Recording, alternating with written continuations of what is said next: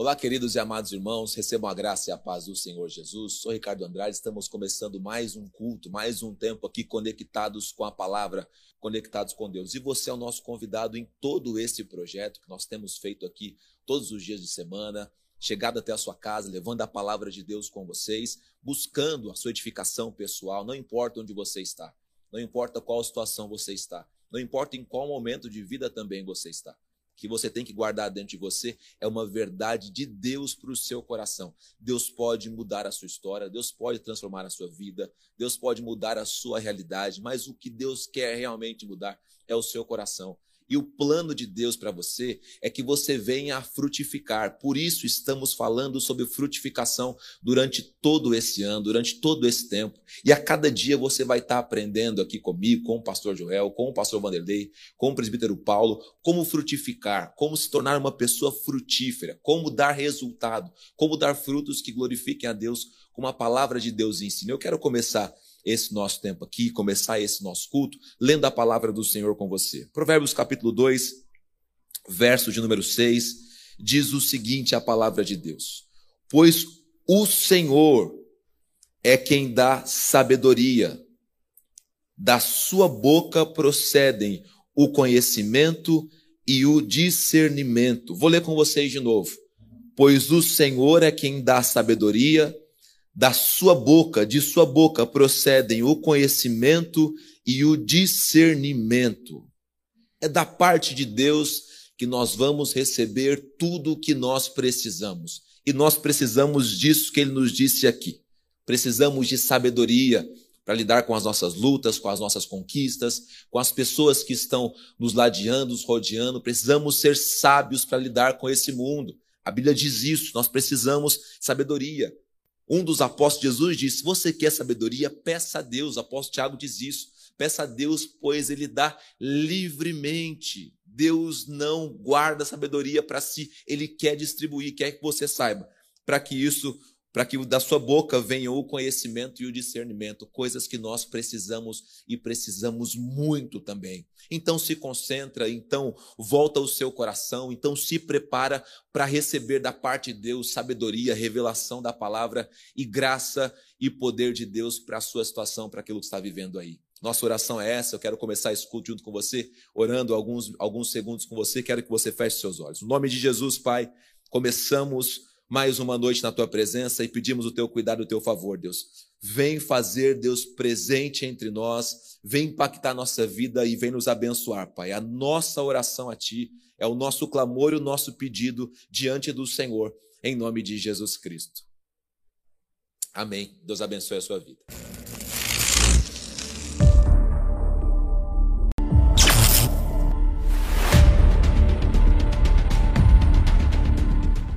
Quero, junto com vocês, olhar a palavra de Deus, olhar o que Deus tem para falar conosco aqui nessa noite. E quero que você abra comigo no Evangelho de Mateus, no capítulo de número 5, porque eu quero falar junto com vocês, quero pensar junto com vocês, já que estamos pensando em frutificar, em ser frutíferos.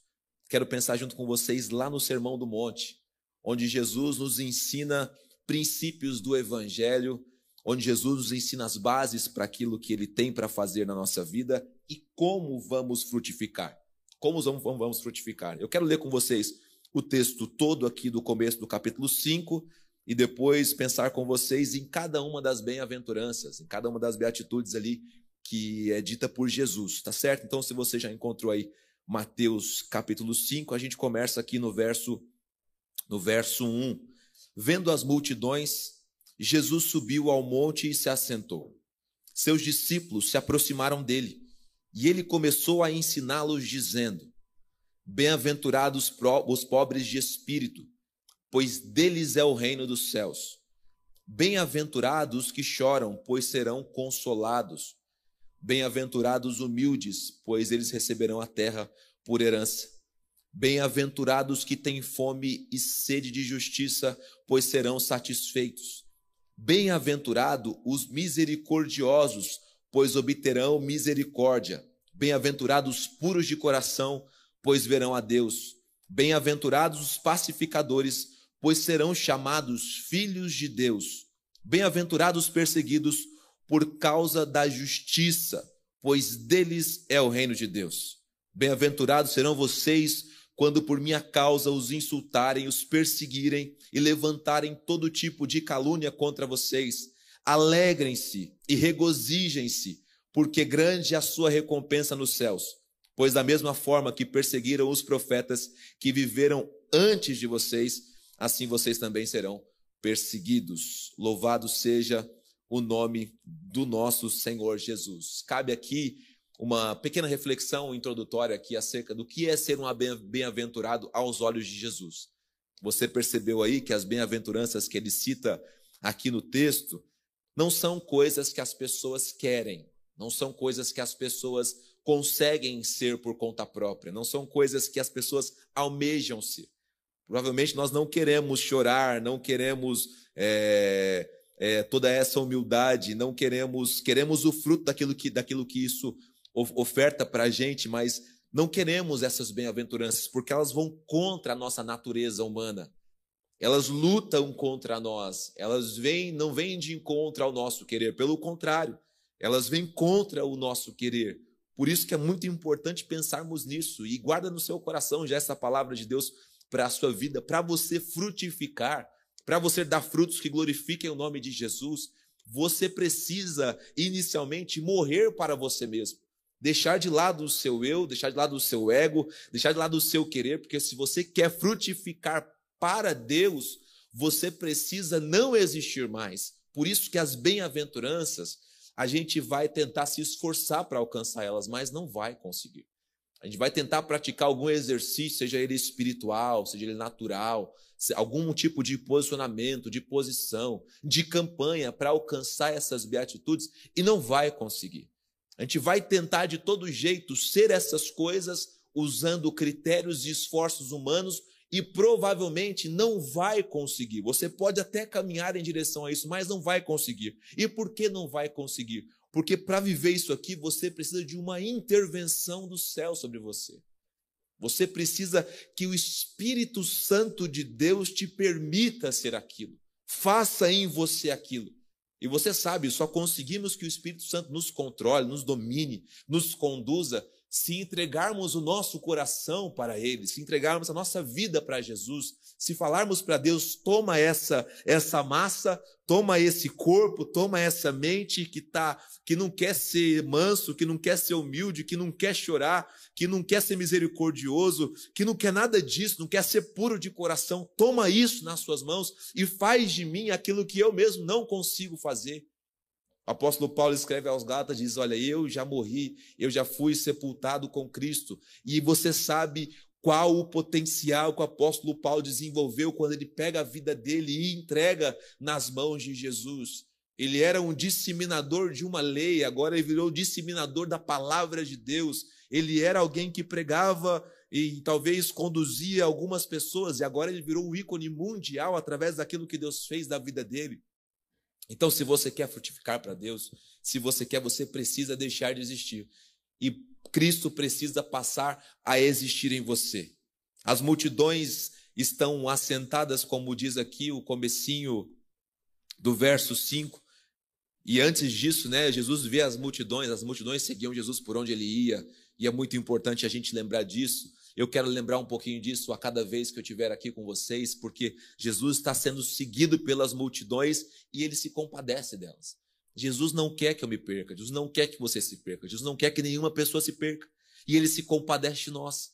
E é por isso que ele nos faz assentarmos, ele faz com, ele, ele faz com que a gente sente num lugar tranquilo, e possa se concentrar nele para ouvir a palavra dele, ouvir o que ele tem para nos dizer, porque, como Pedro constatou, somente ele tem palavras de vida eterna, somente ele tem palavras de vida, somente ele tem palavras de salvação, somente ele pode me resgatar, pode resgatar, pode me transformar, pode transformar, somente ele pode fazer essa obra maravilhosa que Deus quer fazer de nos transformar em bem-aventurados. Jesus quer fazer isso em mim, quer fazer isso em você e bem-aventurados é mais do que ser feliz. Todos nós queremos ser felizes, lutamos para ser felizes, mas Deus quer que nós sejamos mais do que felizes, bem-aventurados. Toda nossa felicidade, você vai concordar comigo nisso, depende de fatores exteriores. Depende de você estar bem emocionalmente, depende de você estar bem fisicamente, depende de você estar bem é, financeiramente, depende de você estar bem nos seus relacionamentos. A felicidade depende dessas coisas. E Jesus nos olha e fala: Eu vou ensinar para vocês que, independente de qualquer uma dessas coisas, vocês podem ser bem-aventurados se vocês enxergarem as situações, as oportunidades, as lutas, os problemas, as dores da ótica com qual eu também enxergo. E aproveitando tudo isso para nos moldar, nos transformar, mexer conosco, mexer com a nossa mente, mexer com o nosso coração, enfim, nos transformar. Se conseguíssemos chegar a esse estágio, a esse estado, sozinho, por conta própria, por posicionamentos. Por isso que também há muita frustração. Tem gente que pensa que vai alcançar isso buscando só um comportamento é, moral, é, deixando alguma coisa. Não consegue.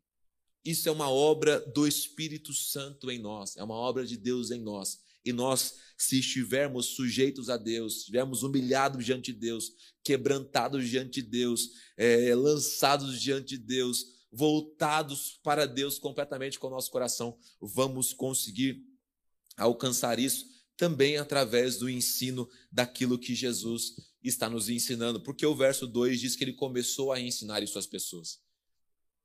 Eu quero que você se concentre nas coisas que Jesus tem para te dizer nessa noite e em qualquer outro dia. Quero que você volte o seu coração para aquilo que Jesus tem para ministrar sobre a sua vida. Isso transforma. A palavra de Jesus sobre nós transforma. Aquilo que Jesus quer nos ensinar é para nos transformar, é para nos moldar. Jesus encontra no comecinho do evangelho é, com os, alguns dos seus discípulos pescando. Ele diz: Eu quero ensinar para vocês uma outra pesca. Eu quero ensinar para vocês uma outra função para a vida de vocês. É isso que Jesus quer fazer comigo, com você. Ele quer sempre nos ensinar uma coisa nova um comportamento novo, uma ação nova, uma revelação, algo dos céus para a nossa vida. E é isso que ele quer fazer comigo e contigo também aqui nessa noite. O texto diz que ele então começa dizendo o seguinte: Bem-aventurado, mais do que felizes, guarda isso, mais do que felizes são aqueles que são pobres de espírito, pobres em espírito, segundo a minha versão aqui, NVI pois deles tem uma recompensa, né? Tem uma paga para isso, pois deles é o reino dos céus. Bem-aventurados pobres em espírito, pois deles é o reino dos céus. Primeiro que a gente não quer ouvir a palavra pobre, não quer se colocar nessa condição, porque a gente associa sempre pobreza às questões financeiras. E Jesus está dizendo: existe uma pobreza que é pior ainda do que a pobreza financeira. Existe um tipo de mal que vai alcançar vocês, que é ser pobre em espírito.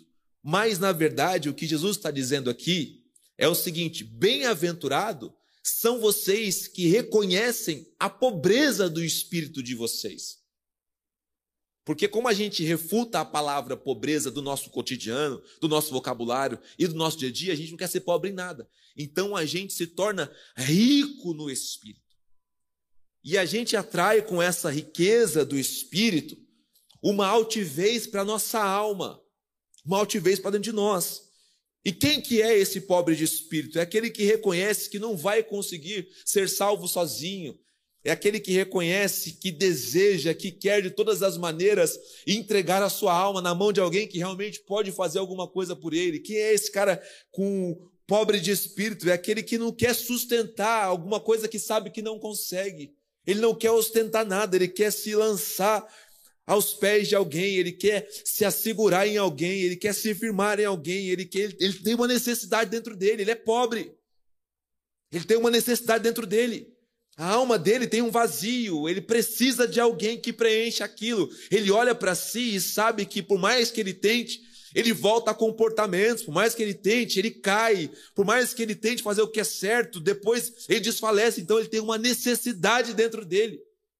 E você sabe que quando as pessoas não possuem ou acreditam que não possuem necessidades, elas se sentem completas, elas se sentem plenas, elas se sentem realizadas, elas, elas acreditam que já alcançaram, porque elas não possuem mais necessidades.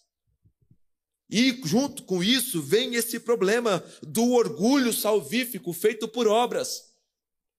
E eu não sei se você que está me ouvindo agora é um crente ou, ou se você é alguém que está me ouvindo e, e querendo entregar sua vida para Jesus, que vai ser a melhor decisão que você vai tomar em toda a sua história. Mas se você é um crente, está me ouvindo, não confie nas suas obras. Não confie nas suas obras. Porque a Bíblia diz, verdade, a Bíblia diz em Tiago que a fé sem obras é morta, mas começa pela fé. O apóstolo Paulo escreve aos Filipenses e diz: Vocês são salvos pela graça, mediante a fé em Jesus. Então, a nossa obra, aquilo que nós fazemos, não é isso que vai nos salvar. E muitos de nós fica afiado, fica confiante na sua própria obra. Nós não devemos confiar na obra que fazemos. Por quê? Porque fazemos a obra porque temos uma fé num Deus que nos deu essa obra para fazer. Cuidado, meu amado irmão. Cuidado, minha amada irmã, para não confiar demais naquilo que você faz. Confiar na tua religião, se apegar a isso. Nós Ainda que façamos a obra do Senhor, precisamos de alguém que nos resgate, que nos salve, que nos guarda. Por quê? Porque essa obra não vai fazer isso por nós. Aquilo que nós fazemos não vai nos salvar não pode nos redimir, não pode nos remir, não pode nos lavar, não pode nos purificar dos nossos pecados. Aquilo que nós fazemos não nos garante a salvação eterna. Você pode passar como eu a vida toda pregando, anunciando, ajudando, socorrendo, e isso não vai salvar se eu e você não entregarmos a nossa vida a Jesus Cristo, nosso Salvador. Então não confie nas suas obras, não confie naquilo que você pode oferecer para Deus, mas confie naquilo que Deus tem para oferecer para você. Seja um pobre de espírito, porque esses vão receber o reino dos céus gente altiva, gente cheia de si, cheia de conhecimento bíblico ou não, cheia de conhecimento cultural ou não, cheia de conhecimento religioso ou não, cheia de obras boas, cheia de qualquer outra coisa, pode ficar fora do céu, porque os céus, o reino dos céus, é daqueles que são pobres em espírito, que sentem uma necessidade na sua alma constante e cotidiana de um Deus que preencha isso de um Deus que faça morada dentro de si e nunca se soberbece, nunca se enche, nunca se, nunca se ufana, nunca se sente suficientemente bom a ponto de tomar o céu à força. Porque isso é uma obra de Deus na nossa vida, então toma muito cuidado. Toma cuidado com isso, porque isso vai entrando dentro de nós de uma maneira muito sorrateira, de uma maneira muito muito sagaz e vai tomando lugar no nosso coração quando você passa a ajudar alguém, quando você passa a fornecer algo para alguém, quando você passa a abençoar alguém, você começa a acreditar que Deus vai te olhar e vai falar: ah, ele, ele não entregou a vida ainda, mas tudo bem, porque afinal de contas ele, ele ajuda, ele socorre, ele faz isso, ele faz aquilo. Você pode estar andando em pecado e pensando que o fato de você fazer outras coisas estão lavando esses pecados, não é assim que funciona. Não é assim. Somente um pode nos salvar, somente um pode nos purificar, somente um pode nos transformar, e essa pessoa é Jesus Cristo. E se você está confiando em outra coisa que senão no sacrifício de Cristo, naquela cruz do Calvário, essa sua confiança é vã, é falha e vai te deixar na mão quando você precisar dela. A nossa confiança em Jesus não, ela é firme, ela é uma rocha que não se abala, ela, é um, ela é um, não é um estado de ânimo, ela é uma certeza, não é uma, uma, uma, emoção, é uma realidade dentro de nós, que nós estamos confiando naquele, no Filho de Deus que se entregou para nos salvar e nos resgatar. Então toma muito cuidado, porque esse mal pode chegar e você pode ficar fora do reino, da salvação, dos céus, porque o teu espírito já está rico, cheio de outras coisas desse mundo e desse sistema. Coisas que vão passar, coisas que vão ficar aqui mas não está aos olhos de Deus como deveria estar. Eu quero, junto com vocês também, deixar de lado esse orgulho todo, né? E pensar aqui num texto que está no Evangelho de Lucas. Vai um pouquinho para frente na sua Bíblia, no capítulo de número 18. Capítulo 18, Lucas 18. Creio que você já encontrou aí o verso 9. Jesus está contando uma parábola e diz o seguinte: Alguns que confiavam em sua própria justiça e desprezavam os outros, Jesus contou essa parábola. Dois homens subiram ao templo para orar. Um era fariseu e o outro era publicano. O fariseu em pé orava no seu íntimo: Deus, eu te agradeço porque não sou, não sou como os outros homens, ladrões, corruptos, adúlteros, nem mesmo como este publicano. Jejuo duas vezes por semana e dou o dízimo de tudo o que ganho. Esse aqui é o exemplo, esse aqui é o exemplo disso que eu acabei de falar. É o cara que está cheio de coisas para oferecer para Deus, que não tem mais espaço para aquilo que Deus quer oferecer para ele. E aí o verso, o verso 13 diz que mais um publicano ficou à distância. Ele nem ousava olhar para o céu, mas batia no peito e dizia: Deus, tem misericórdia de mim que sou pecador. E aí Jesus fecha aqui essa parábola dizendo o seguinte: Eu lhes digo que este homem, e não outro, foi para casa justificado diante de Deus. Pois quem se exalta será humilhado, e quem se humilha será exaltado. O reino dos céus é de gente que tem pobreza no espírito. Não é que é pobre, mas que tem uma necessidade no seu espírito, que tem dentro de si a mesma condição que esse publicano tem. Ele olha para si, sabe que, como o apóstolo Paulo disse, que as coisas que quer fazer não faz, e o mal que não quer fazer, esse faz. Tem uma necessidade dentro de si de um Salvador, porque sabe que não pode salvar sozinho não tem soberba, não tem, não tem nenhum tipo de orgulho dentro de si, não tem nenhum tipo de, de comportamento orgulhoso dentro de si, pelo contrário, ele sabe que ele tem uma necessidade, ele é como esse publicano aqui. Às vezes a gente tem até medo de olhar para os céus. É alguém que olha para Deus e fala: Deus, eu sou pecador, mas eu sei que o Senhor pode agir na minha vida. Eu sei que o Senhor pode fazer em mim, eu sei que o Senhor pode me libertar, eu sei que o Senhor pode me usar, eu sei que o Senhor pode me transformar, eu sei que o Senhor pode fazer a tua obra na minha vida. E com certeza esse rapaz aqui, ele sai do templo, porque Jesus disse isso, ele sai justificado diante de Deus, porque reconheceu a sua pobreza, reconheceu a sua necessidade, reconheceu aquilo que precisava. E a pessoa que reconhece, segundo o texto aqui, sai justificado por Deus. E Jesus arremata com uma, com uma sentença: todo aquele que se exaltar. E o fariseu está se exaltando diante de Deus. Todo aquele que chegar para Deus e dizer: Deus, eu tenho essa obra, eu tenho aquela obra, eu faço isso, eu faço aquilo, eu faço aquilo outro. Todos esses que falam isso para Deus serão humilhados.